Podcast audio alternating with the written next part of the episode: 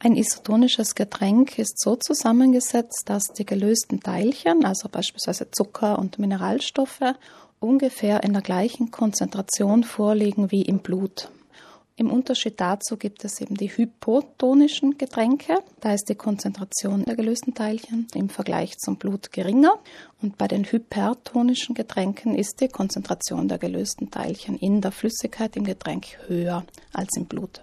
Empfehlenswert sind isotonische Getränke für Sportlerinnen und Sportler, und zwar dann, wenn die Belastung über eine Stunde lang andauert. Einfach deswegen, bei einer kürzeren Belastung, die mit nicht so großer Intensität ausgeübt wird, ist es ausreichend, einfaches Wasser zu trinken und die Mineralstoffverluste, denn durch den Schweiß gehen ja auch Mineralstoffe verloren, und eben diese Mineralstoffverluste nach dem Training einfach durch ein Stück Obst beispielsweise auszugleichen. Bei länger andauernden Belastungen hingegen ist es wirklich empfehlenswert, ein isotonisches Getränk zu sich zu nehmen. Und zwar schon während der Belastung.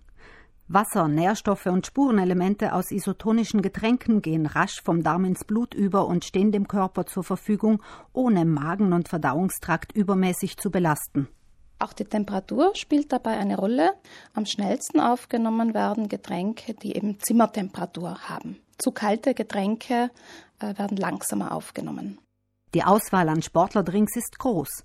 Doch was enthalten die Plastikflaschen mit den aufgedruckten Fitnessversprechen in Supermärkten und Getränkeautomaten? Eine gesetzliche Regelung dazu gibt es nicht. In der Regel enthält ein isotonisches Getränk natürlicherweise Wasser und daneben noch verschiedene Mineralstoffe wie Natrium, Zucker in irgendeiner Form und vor allem die künstlichen isotonischen Getränke im Handel sind auch mit Aromen versetzt. Wer es natürlicher mag, kann Sportlerdrinks im Supermarkt links liegen lassen und sich sein eigenes isotonisches Getränk mixen. Das geht ganz einfach. Es reicht, wenn man beispielsweise einen Apfelsaft oder auch Johannisbeersaft ist gut dafür geeignet, wenn man also diesen Saft im Verhältnis 1 zu 1 bis 1 zu 2 mit Wasser vermischt. Empfohlen wird mit stillem Mineralwasser, weil dort einfach auch der Mineralstoffgehalt höher ist als im Leitungswasser. Und wer möchte und wer das auch geschmacklich mag, kann gerne noch eine Prise Salz dazugeben. Und fertig ist eigentlich das perfekte, billige isotonische Getränk. Als Isoton gilt übrigens auch alkoholfreies Bier. Ich betone alkoholfreies. Während der Belastung empfiehlt es sich aber eben ein kohlensäurearmes Bier zu verwenden, weil eben die Kohlensäure auch wieder die Aufnahme der gelösten Teilchen verlangsamt.